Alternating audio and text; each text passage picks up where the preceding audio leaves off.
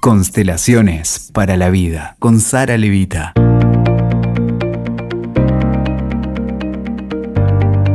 Hola Sara. Hola Natalia. Estoy feliz de que nos podamos volver a encontrar y creo que es necesario poder dedicarle este podcast a hablar del sustento científico de las constelaciones familiares, de las constelaciones espirituales o el nombre que tenga de aquí en más. Entonces mi primera pregunta es, ¿qué son las constelaciones? ¿Un método, una herramienta, una forma de vida, una filosofía, un nuevo paradigma? También es una alegría para mí encontrarme con vos. Gracias. Así lo siento.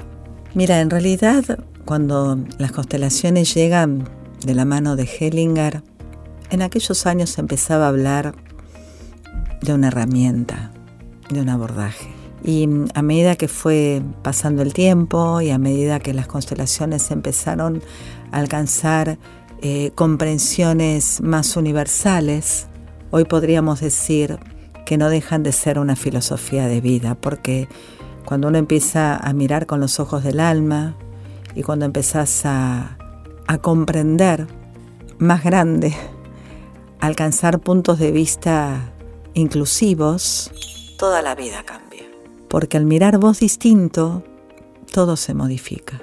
De hecho, hay una premisa que la física cuántica menciona y que después de múltiples investigaciones sabemos que de acuerdo a cómo miremos, la experiencia va a resultar para nosotros. Hace muchos siglos hablaba del poder de la palabra y las constelaciones, además del poder de la palabra, te recuerdan acerca del poder de la intención. Y cuando uno se propicia a poder mirar distinto, lo mismo, cuando uno se dispone a intencionar diferente lo mismo, eso empieza a ser modificado ante nuestros propios ojos. La experiencia es transformada, es transmutada según nosotros miremos. En, estos, en estas últimas décadas, la ciencia misma se ha encargado de dar eh, cuenta de cómo tal como pensamos, tal como intencionamos y tal como nombramos, la sustancia se modifica. Por ende, la experiencia cotidiana cobra la misma posibilidad. El momento en donde se produce una sanación o no, o un nuevo orden para mm, cualquier pregunta que una persona necesite resolver en ese momento, se llama campo y ese campo está intencionado. ¿Por qué responden esas personas al campo? Ante todo me gustaría contarte por qué se llaman campos, porque una constelación se desarrolla en un espacio que está contextualizado por un grupo de personas y se lo llama campo. En realidad remite a un término que son los campos mórficos o campos morfogenéticos. En realidad cuando se habla de campos morfogenéticos es porque se incluye la información biológica. Nosotros trabajamos desde este marco con los campos mórficos. Y los campos mórficos son campos de información. Todo el tiempo estamos siendo partes de campos de información. Por ejemplo, vos te encontrás con una persona y estás a gusto o a disgusto y no la conoces y no, sentís, no sabes ni el nombre, pero hay algo que te informa, si por supuesto estás atento a tu interior, de bienestar o de malestar. Vos llegas a un lugar y sucede lo mismo. No sabes nada de la historia de ese lugar. Sin embargo, hay algo que te invita a permanecer o a estar atenta o incluso a retirarte. Vos de pronto tenés que, eh, supongamos, mudarte y empezás a buscar departamentos o casas y cuántas veces al abrirte la puerta o simplemente a ver la fachada, algo interno te dice si vale el hecho que la recorras o no, o que llegaste al lugar indicado antes de que conozcas el interior. La teoría que sustenta lo que sucede en el campo es la teoría de Sheldrake. ¿Es así? Exactamente. Te daba en realidad estos ejemplos cotidianos para contarte que los campos de información no solo suceden en un taller contextualizado por un grupo de personas. La vida entera son campos de información, ¿no? En realidad la introducción tenía que ver con acercar este término que aparentemente es tan eh, lejano a la cotidianidad. Entonces, en aquellos años, Hellinger tuvo encuentros con Rupert Sheldrake, eh, biólogo, y con él empezó a compartir y a interiorizarse. Por ejemplo, te voy a contar un ejemplo de eh, experiencias que se hacían en aquellos años desde la biología con una especie de monos en el continente americano y cómo en el continente africano, a la generación siguiente, esos monos de la misma especie ya nacían con esa pauta adquirida. Los monos habían adquirido nuevas habilidades. Exactamente. Y en otro continente, sin contacto con esa especie, Así es. la próxima generación ya había tomado ese conocimiento. Exacto, ya nació con esas habilidades, tal cual lo estás diciendo.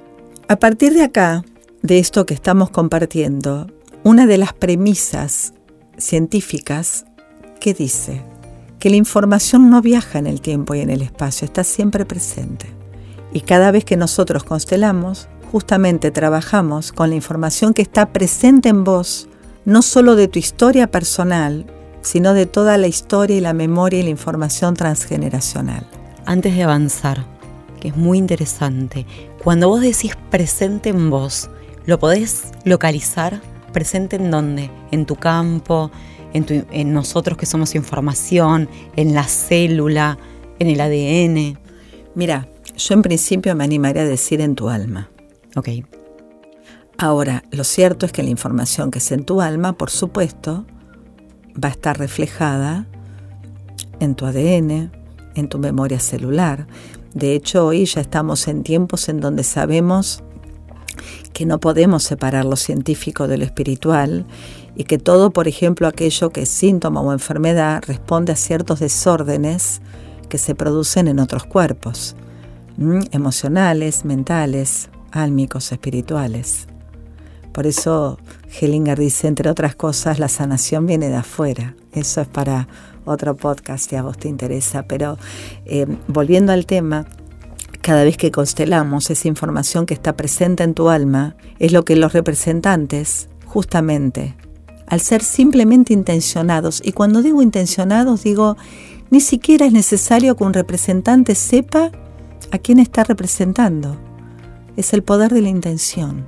Ese representante va a empezar a traducir a través de impulsos o sensaciones internas la información que están en los campos mórficos de aquel que está consultando y de esa manera van a empezar, va a empezar a construirse, a constituirse lo que Hillinger llama imágenes sanadoras, que precisamente es toda esa información que sale a la luz sobre ese campo mórfico que va a responder a la información que impregna el alma del consultante. Y esa información, en qué lugar está alojado. Yo me animaría a decir que no hay nada fuera de esa información. Así que me animaría a decirte en todas partes. Porque vos llegás a un otro, a un encuentro, a un espacio con toda esa información. Porque también sucede así en lo físico. Cuando vos llegas a un encuentro, vos llegas con toda una información genética y hereditaria ancestral. Entonces, ¿en qué lugar está eso? En todas partes. Entonces, este sustento científico que tienen las constelaciones tiene base en los campos mórficos. Sí. Eso es algo que aprendimos nuevamente. mórficos y no morfogenéticos porque estamos en otra, en otra fase de esta información. Y cuando vos te referís también a que estas personas que van a constelar o que traen información, también tienen información implicada de su alma familiar y de su transgeneracional. ¿Esto está también sustentado en qué?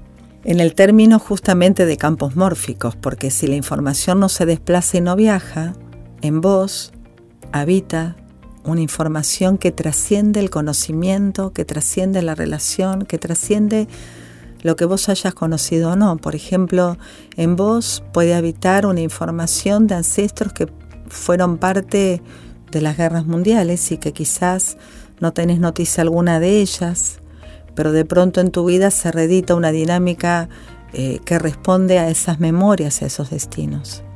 Hellinger también, para sintetizar todo su saber en la forma de constelaciones, estuvo aprendiendo en África, en tribus y demás, ¿no es cierto? En realidad, Hellinger en su origen ha sido sacerdote y desde, ese, desde esa función fue enviado durante 16 años a, a Sudáfrica. Y en aquellos años él estuvo junto a los Zulúes, que es uno de los pueblos originarios. Eh, dicho por él mismo, fueron 16 años de una instrucción espiritual muy grande, porque junto a ellos él justamente lo que pudo fue recordar las enseñanzas universales, la conexión con la naturaleza que todo pueblo originario trae, donde se sabe siendo parte de un todo y unido a un todo. Así que después de esos 16 años, como ves, su mirada ha sido totalmente transformada.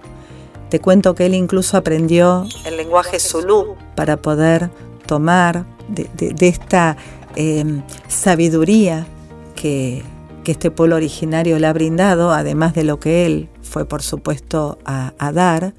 Y mm, a partir de ahí empezaron a, suceder ciertos acontecimientos en su vida que lo llevó en algún momento a dejar la doctrina eclesiástica, a alejarse de la iglesia, a, investigar sobre múltiples terapias alternativas, desde la PNL, la Gestalt, el psicoanálisis, eh, la terapia transaccional, eh, la terapia primal, hasta que de pronto un día conoce todo aquello que eh, empieza a ser ofrecido desde la terapia transaccional a partir de un término que a él le llamó mucho la atención, que es el término de el guion secreto. Y este guion secreto, hasta en aquel momento, tenía su origen, digamos, en el origen de tu vida. Cómo ese guion secreto iba a marcar toda tu vida iba de pronto predestinar, por usar otro término, iba a condicionar, me parece que es el término más apropiado, tu vida entera. El tema es que cuando él da un paso más, este guion secreto pasa a ser un guion que trasciende tu vida personal, porque justamente a partir de estos campos de información donde todo está presente en vos, ese guion trascendió el tiempo de tu vida y alcanzó generaciones y memorias que hoy no puedo decirte la dimensión que puede tener a la hora de dónde esos orígenes sucedieron. Lo cierto es que hoy estamos en tiempos donde cada vez que ordenamos algo personal, nos cobramos porque no podemos saber la dimensión que tiene en cuanto al alcance, no solo como movimientos de órdenes logrados en relación al alma familiar del cual cada uno es parte, sino en función de la humanidad entera. Porque hoy lo que sabemos, que en la unidad está el todo. Entonces podríamos decir también que las constelaciones están sustentadas en los fractales, en el concepto de fractalidad. Sí, el fractal en realidad es una información que responde que responde a una forma organizada que se va eh, reeditando a lo largo de las generaciones hasta que en algún momento aparece un descendiente que se ocupa de ordenar aquello que es necesario para que esa información organizada de una determinada manera que se repite, insisto, a lo largo del tiempo y de las generaciones pueda cobrar otra posibilidad. Fíjate, para hacerlo más simple. Quien se dedica a la biología sabe que hay la misma información organizada que está en la raíz de un árbol, por ejemplo, está en el tronco, está en la hoja y está en la flor. Esto mismo pasa en la línea transgeneracional, donde aquella información organizada que de alguna manera suponte vivieron tus bisabuelos, si en el alma no está ordenado, va a parecer, por supuesto, ayornado al tiempo que a vos como bisnieto te toca vivir, pero va a ser la misma información que en tu vida va a ser actualizada, para que tengas la posibilidad de darle un orden distinto. ¿Y de qué manera? Justamente incluyendo, agradeciendo, honrando, reuniendo, reconciliando, reconectando. Por eso las constelaciones nos vuelven cada vez más humildes, Nati, porque nos traen esta conciencia, primero, de que somos los más pequeños ante todos aquellos que llegaron antes. Y además, que somos parte de algo más grande. Y cuando digo eso como algo más grande, somos parte de sistemas que al poder ofrecernos al servicio de ordenar lo que corresponde, lo sepamos o no, nos ofrecemos al servicio a eso más grande. Y este servicio al cual nos ofrecemos no está asociado a estas creencias con las que vinimos a este tiempo de sacrificio, de dolor, sino todo lo contrario, ¿no es cierto? Mira, en cada taller lo que siempre vemos es que en el plano del alma nuestros ancestros nos bendicen cuando le damos el reconocimiento pendiente, el agradecimiento que nunca llegó, la honra que merecen. Y con la fuerza de esa bendición, la vida fluye hacia adelante, se pasa hacia adelante y cuando digo ese adelante, me animo a decir que en esto que necesariamente lo tengo que poner en un tiempo lineal, como pasado, presente y futuro, en ese adelante está todo el presente y el pasado contenido. Porque finalmente en el plano del alma el tiempo es circular, no es lineal. Entonces, cada vez que somos capaces de poder y vuelvo a tu pregunta, alcanzar un movimiento de orden, ese fractal cobra la posibilidad de ser modificado. Entonces algo que quizá no estaba disponible pasa a estar disponible. Algo que quizá no estaba al servicio de la vida pasa a estar al servicio de la vida. Algo que quizás se repetía como bloqueo o como dificultad a lo largo de muchas generaciones, a partir de una generación es habilitado. Por eso para mí las constelaciones son tan maravillosas en el sentido de que nos permiten darnos cuenta que lo real no es lo que creemos ni lo que vemos, sino algo mucho más grande. Y como tal lo, eh, lo dice Bergelinger, se trata de reconocer lo que es, de asentir a lo que es, es decir, de decirle sí a lo que es, para que el amor fluya. Muchas gracias. Gracias a vos, Natalia. Escuchaste Constelaciones para la Vida con Sara Levita. WeToker. Sumamos las partes.